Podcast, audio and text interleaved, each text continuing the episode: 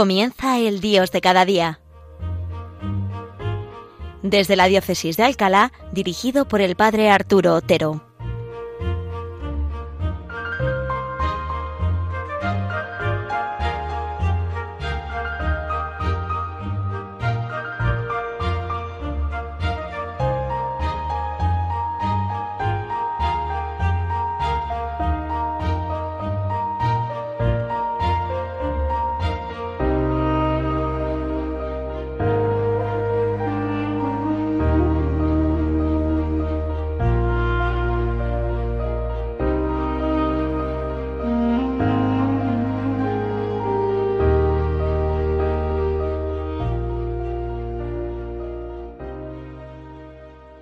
Buenos días, queridos amigos de Radio María. Bienvenidos al Dios de cada día. El Señor siempre nos regala un día nuevo para que crezca nuestra alegría y se afiance nuestra salvación. Estamos ya a pocos días de la solemnidad de Pentecostés, esa nueva efusión del Espíritu Santo que con la gracia de Dios sucederá el domingo que viene.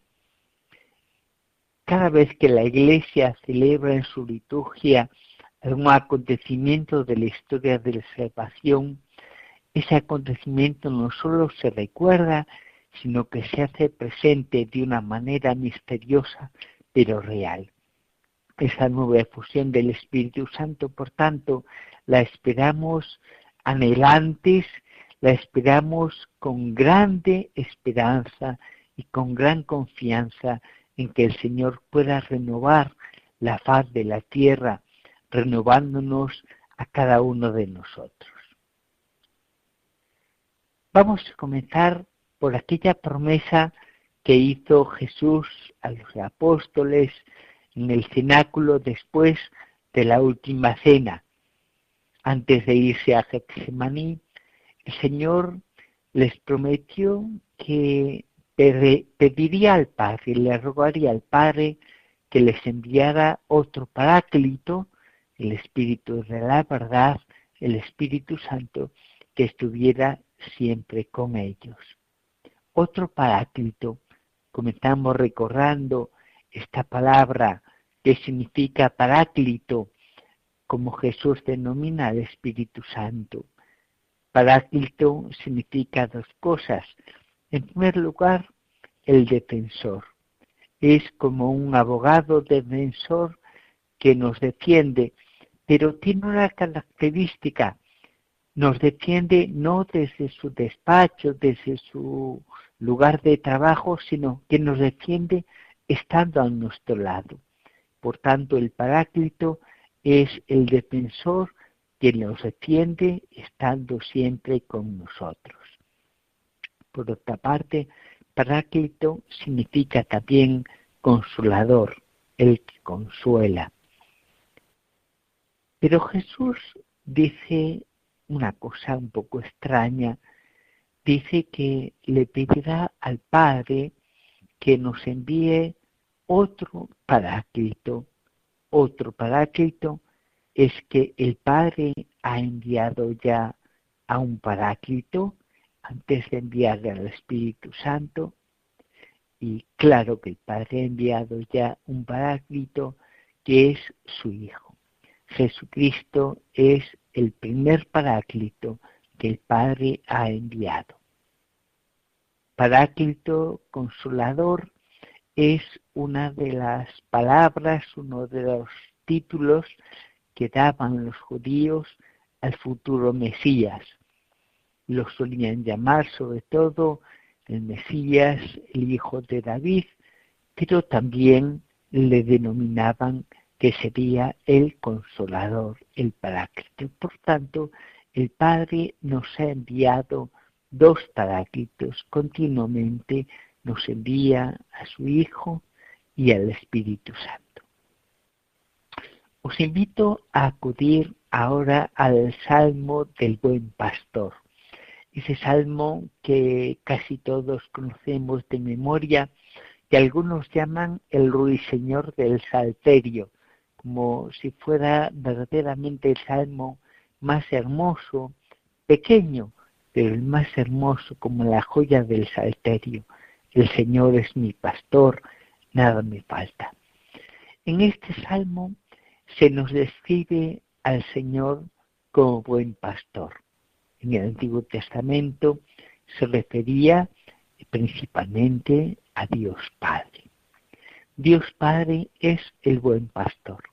Las dos primeras estrofas eh, nos relatan cómo el pastor cuida a las ovejas, cómo las lleva a prados de hierba fresca, a recostarse, a manantiales de aguas limpias, cómo el pastor las cuida con su, con su callado, con su vara, como cuando van caminando por cañadas oscuras, quizá al terminar el día, las ovejas no temen porque el pastor va con ellas.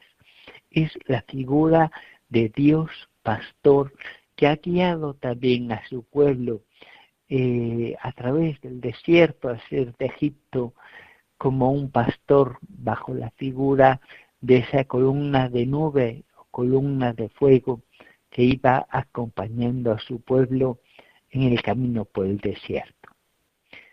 Pero las segundas, las dos últimas estrofas nos hablan como de otro contexto y nos hablan como de un anfitrión que prepara un banquete a su huésped, que lo unge con perfume y que le que lo acompaña con su misericordia y con su fidelidad.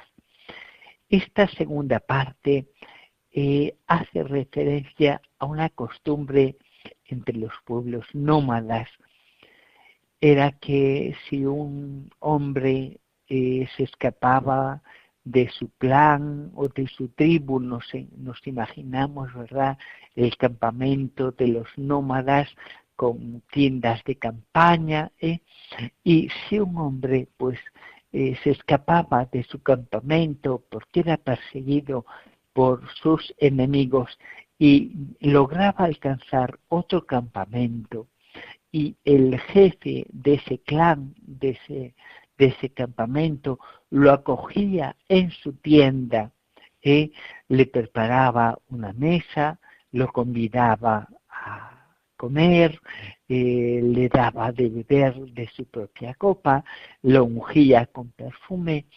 Y si los enemigos llegaban y veían desde la entrada de la tienda que ese hombre al que perseguían había sido acogido por el jefe de ese clan, los enemigos no podían entrar en la tienda y apresar al hombre que perseguían porque era acogido, era hospedado por el anfitrión. Esta imagen es también Dios Padre. Dios Padre es el anfitrión a nosotros eh, que somos perseguidos también por nuestros enemigos, sobre todo el gran enemigo, el acusador que nos acusa día y noche, que es el maligno, eh, nos persigue, pero estamos protegidos porque Dios Padre nos acoge en su casa y la casa de Dios Padre es su mismo corazón. Y prepara una mesa ante nosotros, nos convida a un banquete, un banquete que es, podemos decir realmente, el banquete de la Eucaristía, la cena que recrea y enamora, como dice San Juan de la Cruz. Nos prepara este banquete, nos da como manjar a su propio Hijo y nos unge la cabeza con perfume, ese perfume que desde el Antiguo Testamento significa esa unción espiritual que es el Espíritu Santo. Es decir, el Padre nos regala, nos eh, convida, nos hospeda con lo mejor que tiene, que es con su Hijo y con el Espíritu Santo. Pero el Salmo del buen pastor termina diciendo, tu bondad y tu misericordia me acompañan todos los días de mi vida. Era también una costumbre en los pueblos nómadas. Este hombre perseguido por sus enemigos era acogido por el jefe de aquel clan. Sus enemigos no podían hacerle nada ahí, pero cuando saliera de la tienda del jefe, cuando saliera de escapamento, sí lo podían apresar, con lo cual el jefe que lo había hospedado pone a su disposición a dos de sus mejores hombres para que lo acompañen en el camino, en el camino de la vida, para que lo defiendan de sus enemigos. Podemos decir, ¿verdad? Nos imaginamos cuando, cuando asistimos a la misa, ahí el Padre nos acoge en este banquete, nos unge con el óleo de alegría, nos da como manjar a su propio Hijo y nos da eh, una nueva fusión del Espíritu Santo. Bien, pero no podemos permanecer todo el tiempo en su tienda, en la iglesia. Tenemos que salir a la vida y allí tenemos enemigos, tenemos al enemigo y el Padre nos envía para que nos flanqueen, para que vayan a nuestro lado, defendiéndonos y consolándonos a sus dos paráclitos, al Hijo, a Jesucristo y al Espíritu Santo. Tu bondad y tu misericordia me acompañan todos los días de mi vida, Señor. Gracias.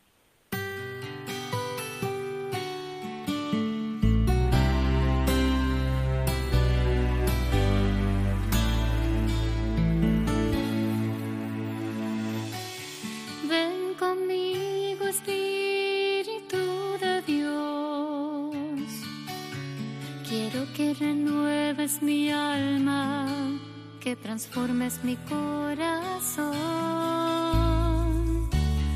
Criatura nueva quiero ser. Quiero disfrutar tu presencia y sanarme con tu poder.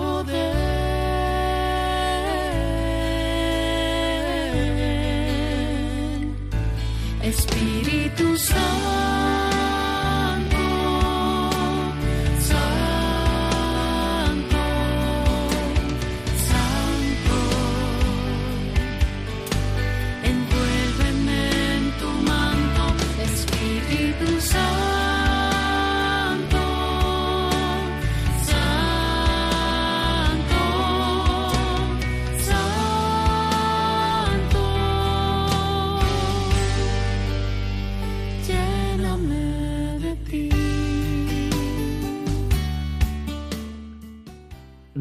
La faz de la tierra. Le pedimos al Espíritu Santo, ven Espíritu Santo, renueva la faz de la tierra. Renueva la faz de la tierra renovando el corazón de cada uno de nosotros. En primer lugar, el Espíritu Santo es el fruto granado de la redención. La redención, sabemos, no culmina con la muerte y resurrección del Señor, sino que culmina con el envío del Espíritu Santo. San Juan Crisóstomo dice una cosa curiosa, en cierta manera extraña. Dice que la cruz es el gozo del Espíritu Santo. ¿Por qué? Pues porque gracias a que Jesucristo nos ama hasta el extremo de entregar su vida por nosotros en la cruz, gracias a la entrega de su vida por nuestra retención, el Espíritu Santo se podrá derramar sobre nosotros.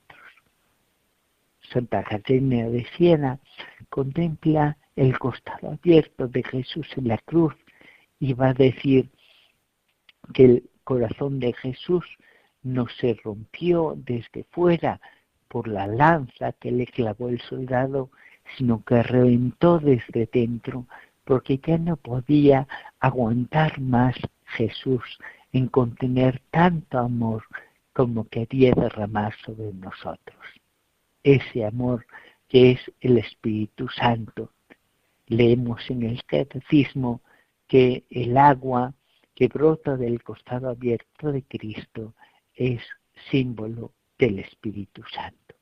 Pues bien, el Espíritu Santo se derrama porque la roca ha sido golpeada. Jesucristo es la roca, la roca es Cristo, dice San Pablo, refiriéndose a aquella roca de Masai de Meribá, aquella roca que Moisés golpeó en el desierto con aquel callado que el Señor le había dado y al golpear la roca brotó agua y pudo beber el pueblo y sus ganados. Pues bien, esa roca es Cristo, esa roca que ha sido golpeada en la cruz, que ha sido atravesada por la lanza del soldado y que ha rotado el agua viva, que es el Espíritu Santo. también comparando a Jesucristo Getsemaní, Getsemaní que significa el lagar de aceite, Jesucristo comparado pues como las aceitunas que son trituradas en el lagar para destilar el aceite. El aceite también símbolo del Espíritu Santo. Jesucristo es triturado en la pasión y en la cruz. El amor más grande, el dar la vida por nosotros para destilar, para derramar el Espíritu Santo que nos purifique, que transforme nuestros corazones. Esta es la obra del Espíritu Santo, transformar nuestros corazones de piedra.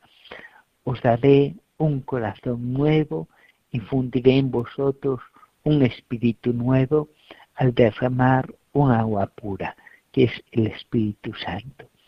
En el fondo, ¿qué hace Dios Padre? Dios Padre va a crear en nosotros un corazón nuevo. Va a crear porque solo Dios puede crear, no solo transformar, sino crear, renovarnos verdaderamente. Un corazón nuevo que es darnos el mismo corazón de su Hijo. Es el deseo del Padre que tengamos todos el mismo corazón de Jesús, un corazón manso y humilde. Renueva la faz de la tierra, le pedimos al Espíritu Santo. ¿Cómo se renueva la faz de la tierra? Dejándonos renovar cada uno de nosotros. Decía la Madre Teresa, aquel periodista que le comentaba, Madre Teresa, pues en la iglesia, ¿verdad? Hay muchas deficiencias. ¿Qué haría usted para reformar a la iglesia? Le dice la Madre Teresa, pues en primer lugar me reformaría yo y si usted me deja, también le ayudaría a reformarse a usted. Pues bien, lo primero que podemos hacer para transformar, para renovar la faz de la tierra, es dejarnos cada uno de nosotros renovar, transformar por el Señor, que el Espíritu Santo cree verdaderamente un corazón nuevo en cada uno. Que renueves la faz de la tierra, renovándonos personalmente a cada uno, oh Espíritu Santo. Lo que cuesta, lo que nos cuesta a nosotros, esa batalla grande que se libra dentro de cada uno. En el corazón de cada uno hay esa batalla entre el Espíritu Santo y nuestro hombre viejo que se resiste a que el Espíritu Santo nos transforme en el corazón de Jesús porque el corazón de Jesús es manso y humilde, la mansedumbre y la humildad. Nuestro hombre viejo se revela contra la humildad y contra la mansedumbre. Prevalece en nosotros el amor propio, el egoísmo, el ser nosotros como el dueño y señor de nuestra vida y de la vida de los demás. Es algo diametralmente opuesto a como es Jesús. Jesús, el que sirve, el creador que en el seno de la Virgen María se ha hecho nuestro siervo, nuestro servidor, Podemos decir aún, aunque nos suene muy duro, se ha hecho nuestro esclavo. Tomó la condición de esclavo y se ha hecho nuestro esclavo no solo para un momentito, sino que ahora Jesús vive para servirnos, para estar disponible a nosotros, para ayudarnos, para bendecirnos, para sanarnos, para consolarnos, para crear en nosotros un corazón bueno, para que vivamos verdaderamente felices. Jesucristo que se hace servidor, tener el corazón de Jesús es tener este corazón que da prevalencia a los demás antes que a mí mismo, que busca los intereses del otro antes que los míos propios, que vive para los demás, para servir con humildad y con mansedumbre. Le pedimos al Espíritu Santo de todo corazón, Espíritu Santo, hazme manso y humilde, comienza en mí la renovación de la tierra, la transformación del mundo, comienza la transformación de la paz de la tierra, transformando mi propio corazón. Yo lo deseo y voy a procurar poniendo en mi parte todo lo que sea capaz, todo lo que pueda, para que tú crees en mí un corazón puro que haga una nueva tierra, que haga una tierra que sea una civilización del amor, que haga de la tierra un nuevo cielo.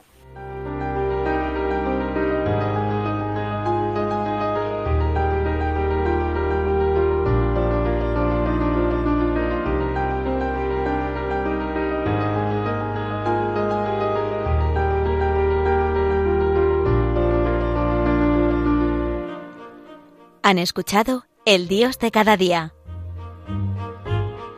dirigido desde la Diócesis de Alcalá por el Padre Arturo Otero.